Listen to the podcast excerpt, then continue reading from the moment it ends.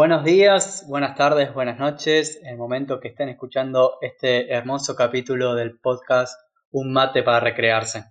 Estoy acá con mi compañero Valentín Díaz. Valentín, por favor, presentate. Buenas tardes, buenas noches, buenos días al público que nos esté escuchando en el momento, hoy día, que quiera.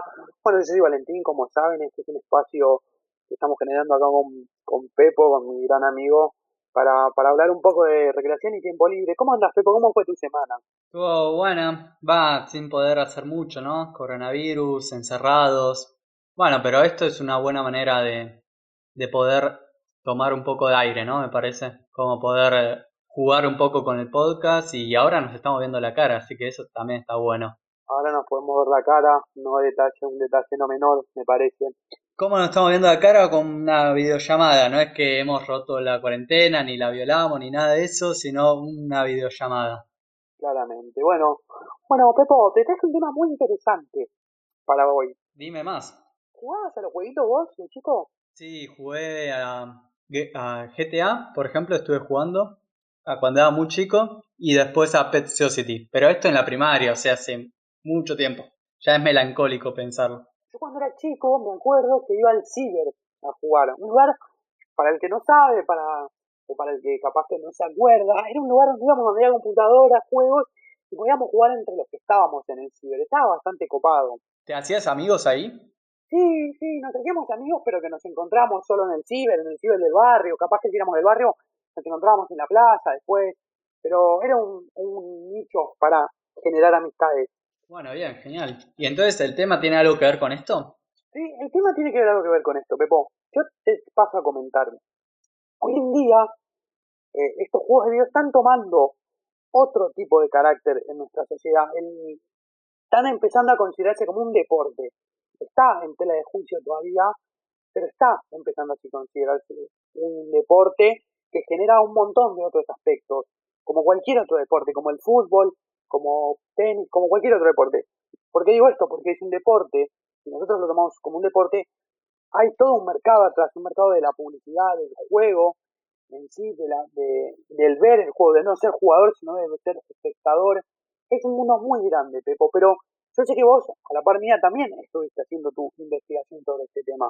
Sí, yo lo que, por ejemplo, el juego de Fortnite o de LOL, es algo que hoy en día las universidades de algunos países como el de Estados Unidos están dando becas a chicos para que vayan ahí a sus equipos y jueguen de manera semiprofesional o profesional ya y tipo te pagan todo, te pagan estar ahí, eh, el estudio, solamente tenés que ser bueno en estos juegos y vas directo allá. Y acá también hay muchos equipos como River o Boca que también tiene su equipo de Fortnite, por ejemplo. Mira, no sabía eso, qué dato interesante. Ahora voy a, voy a dejar de jugar al truco y me voy a poner a jugar al Fortnite, al solitario. A ver si me becan como gran jugador de solitario. Y quizás dentro de un par de años, en vez de Messi sea nuestro ídolo deportivo, terminemos encontrando un Messi del Fortnite. ¿Quién nos dice? ¿Quién nos dice? Capaz. Pero bueno, yo, Pepo, conseguí un testimonio único para este episodio. Dime, dime quién es. Te pasa a contar, ¿te acordás que la semana pasada habíamos contado que íbamos a traer un antropólogo, alguien que se especializaba en este tema? Sí, tenía toda una investigación sobre los esports, me acuerdo. La persona que traemos se llama Julián Kopp. Julián Kopp es un antropólogo que junto al CONICET está haciendo un estudio de los juegos de video, cómo está impactando eso en nuestra sociedad, ¿no? Un tema como súper interesante. Entonces, en esta conversación que pudimos tener con Julián Kopp vía WhatsApp, eh, para que nos cuente, hicimos una pregunta. La pregunta, varias preguntas le hicimos, y nos quedamos con dos. Vamos a presentar la primera. La primera que le preguntamos fue, ¿qué impacto ve él en los eSports en nuestro país? Me gustaría, Pepo, que me acompañes a escuchar junto a nuestros oyentes este audio que nos mandó y que prestemos mucha atención a lo que dice, que es muy interesante. Así que, por favor, póngame el audio, Pepo. Ahí va. Respecto a la pregunta del impacto de los esports en nuestra sociedad, me parece que está bueno aclarar en primer lugar que cuando hablamos de esports estamos hablando de deportes electrónicos, o sea, la práctica competitiva de videojuegos. Y por lo general, cuando hablamos de deportes electrónicos, estamos hablando de la práctica competitiva profesional de videojuegos. ¿sí? Los videojuegos tienen una posibilidad de competencia ya desde un nivel muy básico, ya sea contra el propio sistema de juego, contra otros jugadores in situ o online. Y eso da lugar a competencia amateur o, o simplemente competencia en el sentido de querer ganarle al otro, pero cuando hablamos de deporte electrónico ya estamos hablando de una profesionalización bastante mayor. Gente que se dedica a entrenar, gente que trata de, hacer de esto su, modo de vida. Entonces hay cuatro características que me parece que dan lugar a, la escena de los deportes electrónicos o al proceso de crecimiento de los deportes electrónicos tienen que ver por un lado con la profesionalización de los jugadores, tomar esto cada vez como una, una actividad más seria, entre comillas. Por otro lado, una monetarización, los, torneos distribuyen cada vez más, más premio, eh, los jugadores tienen contratos con, organizaciones que vendrían a ser lo que serían los equipos de fútbol en el modelo que capaz conocemos más en nuestro país. Hay eh, empresas que, que funcionan como sponsors o de las organizaciones o de los jugadores y todo eso da a un volumen de dinero bastante grande. los deportes electrónicos es una industria que está creciendo muchísimo y mueve mucha plata a nivel mundial.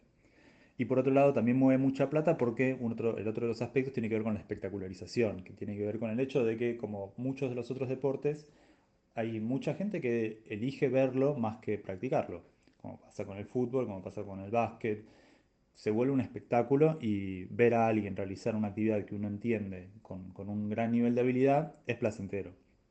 Entonces la espectacularización es otro aspecto. Y por último, la formalización. Las agrupaciones de jugadores, las estructuras de, torneos y organizaciones internacionales se van como de a poco eh, conformando alrededor de esta escena. Y los cambios que introduce a nivel social me parece que son, son varios y son muy interesantes. Es algo con lo que yo estoy investigando hoy por hoy, con la beca del CONICET. Por un lado, tiene que ver con, a nivel más básico, con una cuestión aspiracional de, chicos y chicas que eligen y, ven en, la competencia de videojuegos una aspiración y decir, yo tengo ganas de hacer de esto mi carrera o vivir de esto, o dedicarme a ser jugador profesional de Fortnite o de LOL o de FIFA o de cualquiera de los deportes electrónicos que, estén.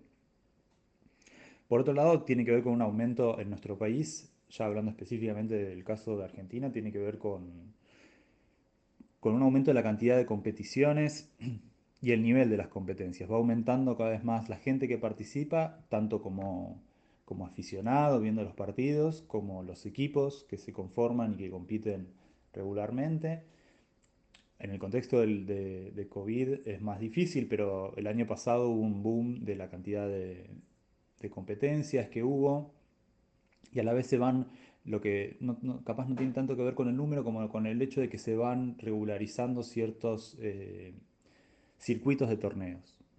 Entonces hay más o menos estabilidad, lo cual ayuda mucho a las organizaciones a poder planificar a los jugadores a tener una, estabilidad dentro de un equipo y poder progresar y conocerse con el resto de los, jugadores y planificar estrategias, es todo eso da un crecimiento del nivel de la escena. Por otro lado, eso también da un aumento en el nivel de los, premios y de la difusión. Cada vez más, eh, cada vez más dinero hay involucrado tanto para el contrato de los jugadores como los premios que dan los torneos, que por lo general también lo reciben los jugadores, a pesar de que las organizaciones retienen una parte. Y por el lado de la difusión, ya aparecen en los canales de aire notas respecto de los logros de equipos argentinos, tanto en la región como internacionalmente.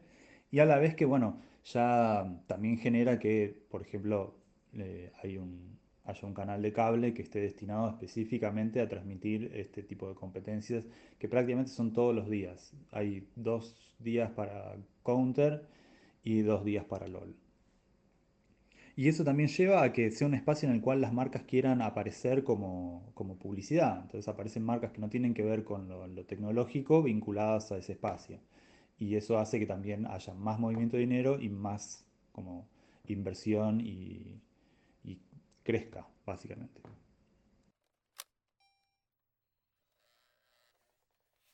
Bueno, ahí estuvimos a Julián, eh, pudimos escuchar lo que nos dijo, nos pareció que tiró una diversidad de cosas muy interesantes. Yo creo que nos podemos enganchar de una cuestión, de un cambio social que se está dando y que él lo, lo, dice en el audio, que es la cuestión aspiracional, la idea de vivir de esto. Eso me parece que está cambiando un poco la subjetividad de, de los chicos, adolescentes de hoy, que se quieren dedicar a esto.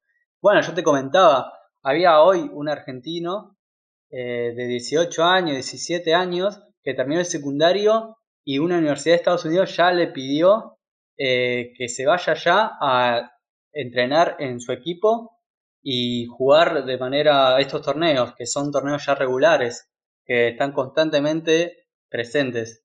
¿A vos qué te pareció el audio? El audio me pareció interesante.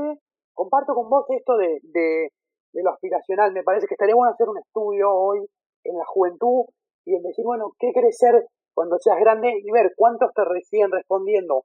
O la utopía de ser futbolista, eh, cómo hoy se puede convertir esa utopía a ser jugador profesional de Fortnite, LOL, o el juego que genere, que genere más ingresos. Tengamos en cuenta que eh, nosotros hablamos del Fortnite y del LOL hoy en, hoy en este podcast porque son los juegos donde nuestro invitado Julián se basa para hacer su investigación.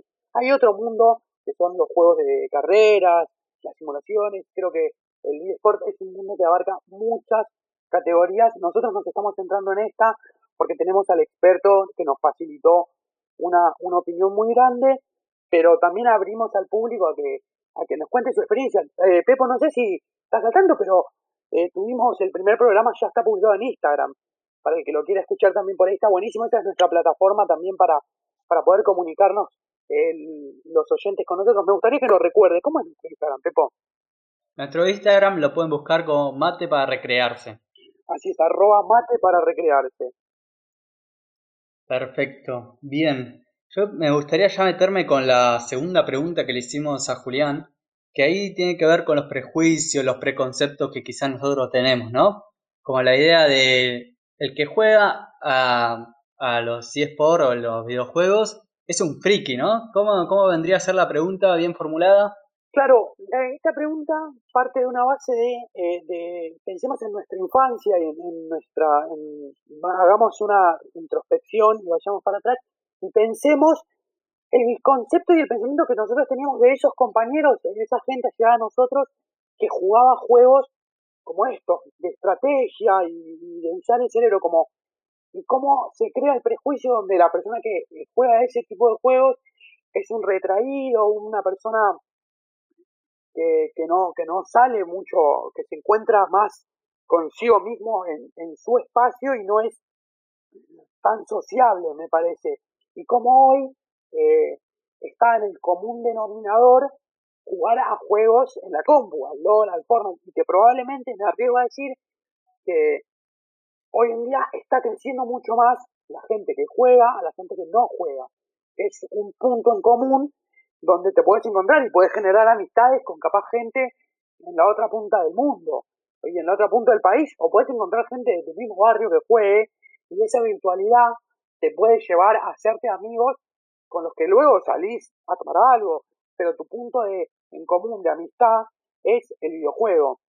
Entonces, nuestra segunda pregunta a Julian es un poco esto. Es bueno, él cómo considera que el juego de estrategia en la computadora, con todo su prejuicio de ser un freaky gamer, deja de tener ese prejuicio eh, de, de machista también, ¿no? Porque, bueno, en el audio lo van a escuchar un poco, él habla de, del, prejuicio de ser un jugador y que sos hombre y que sos un friki y juegas a eso para hacer una actividad eh, en nuestra sociedad eh, más normal, más eh, del común denominador de los, de, la, de los jóvenes adultos y de los adolescentes, eh, para que no solamente es una actividad de hombres, ¿no? Lo ponemos entre muchas comillas, esto, ¿no? Y cómo, cómo pasa a ser una actividad que hace mucha gente y, también con edades muy, con una brecha generacional muy grande, de un pibe de 16, 15, 17 años a gente que roza los 30, que juega a juegos como el LOL, como el Fortnite, y este como común denominador y como puente y lazo entre dos generaciones tan distintas, ¿no? un poco esto de la generación Z, los millennials, esto que la verdad que personalmente no lo entiendo, pero creo que ahí hay algo muy linkeado a esto que nos va a hablar Julián, del prejuicio que se rompe en torno a, a los juegos y al famoso friki. Así que es algo también muy interesante que si te interesa, ponemos el audio. Pongámoslo ahí.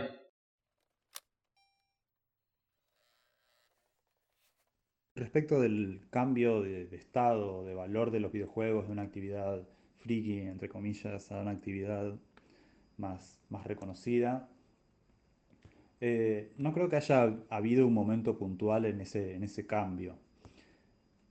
Y creo que ese cambio también está un poco anclado en ciertos preconceptos que existen respecto de los videojuegos que realmente a una, a una realidad.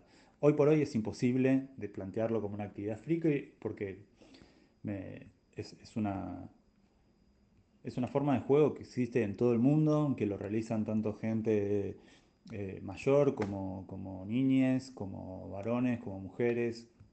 Entonces me parece que eso eh, está bueno ya reconocer que es una, es una actividad que, está difundida, que es masiva, que es una industria, por ende hay tanto grandes empresas con muchísimos intereses económicos detrás y después hay pequeños estudios que capaz hacen cosas más vinculados a, a una búsqueda experimental, a una búsqueda artística, de la misma manera que en el cine tenés películas de Hollywood y tenés películas de directores independientes o directoras independientes. Entonces, parece que está bueno ya pensarlo como un producto o un artefacto cultural más, que eh, da lugar a múltiples lecturas y eso está, está buenísimo.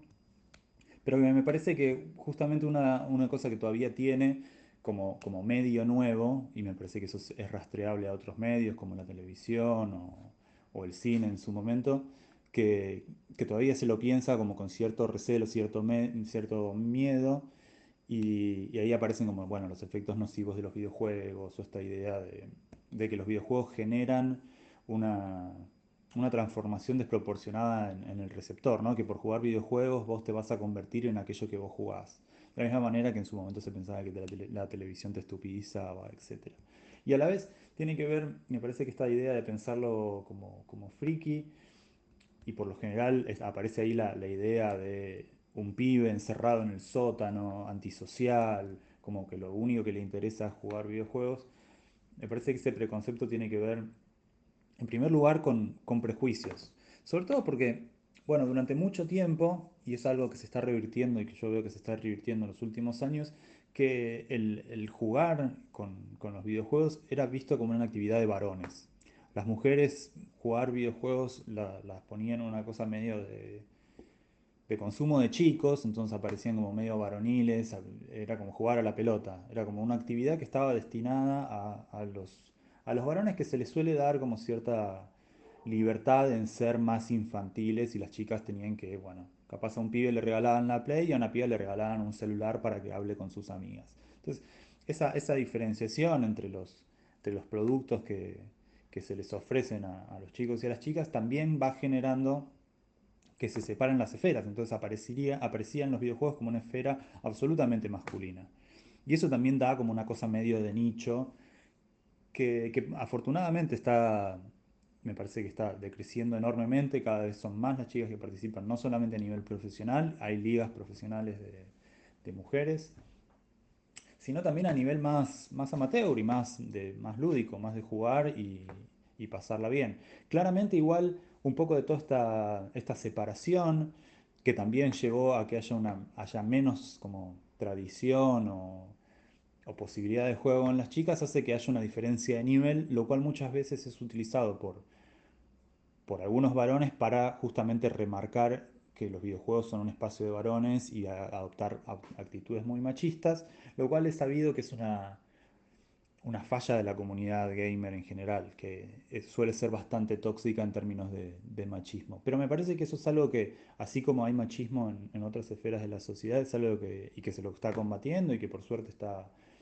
hay, un movimiento feminista con, mucha fuerza, me parece que esto es una cuestión de tiempo, cosa de que efectivamente sea masivo, sea un producto que un producto y un artefacto que, que pueda ser como disfrutado por, muchísima gente, independientemente de su, de su sexo y, demás. Sexo, género y demás. Así que me parece que no, no, respondiendo específicamente a la pregunta, no veo que haya un acontecimiento en particular. Sí hay una tendencia del videojuego a ser cada vez más masivo, que tiene que ver también con un proceso de globalización general la, disposición de, computadoras me parece que, ayudó mucho, la difusión de los cibers en nuestro país tuvo mucho que ver con ese sentido, y la posibilidad de juego online es lo que explotó esto a escala mundial.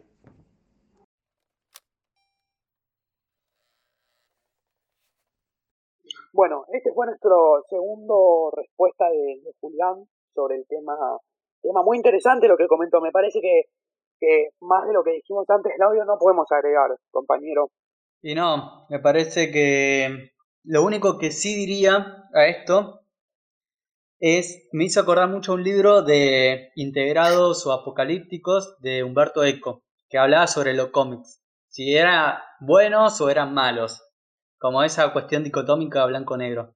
Y creo que hay que primero entenderlo, ver de qué trata y después hacer quizás un juicio de valor, ¿no?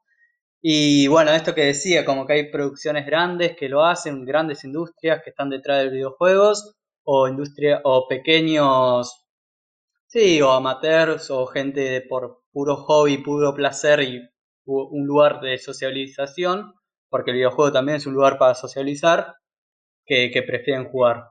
Así que ni, ni digamos que es lo mejor del mundo, ni tampoco lo más negativo y lo, lo peor. Creo que no, no tenemos que caernos en eso me parece que, totalmente de acuerdo con vos. Yo creo que eh, hablaría de un balance, un balance entre el, la actividad de jugar y, otras actividades. No creo que nada en exceso es sano, sobre todas las cosas eso. Pero bueno, bueno, espero que a nuestros oyentes les haya gustado eh, un poco esto que trajimos hoy. Los invitamos a, a que se metan en nuestra cuenta de Instagram, que nos comenten que nos dejen mensajes. Eh, aceptamos todo tipo de mensajes, constructivos, no constructivos, todo nos sirve para seguir generando contenido eh, en esto que denominamos un mate para recrearse, un espacio de difusión sobre el tiempo libre, la recreación, el juego. Eh, quiero agradecerte, Pepo, por tu aporte. Me gustaría que digas el título del libro con su autor. Integrados o apocalípticos, de Humberto Eco. Los invitamos también a nuestros oyentes a que lo googleen y le peguen una revisada quieren hacernos un comentario del libro también será muy bienvenido. Y esto ha sido todo por este capítulo, querido compañero. Nos saludamos y nos vemos ya para el próximo capítulo. Nos vemos para el próximo capítulo. Te mando un codito a la distancia. Codazo. Y esperamos que todos nuestros oyentes se queden contentos con esta pequeña investigación que hicimos. Banderas rojas, banderas negras, del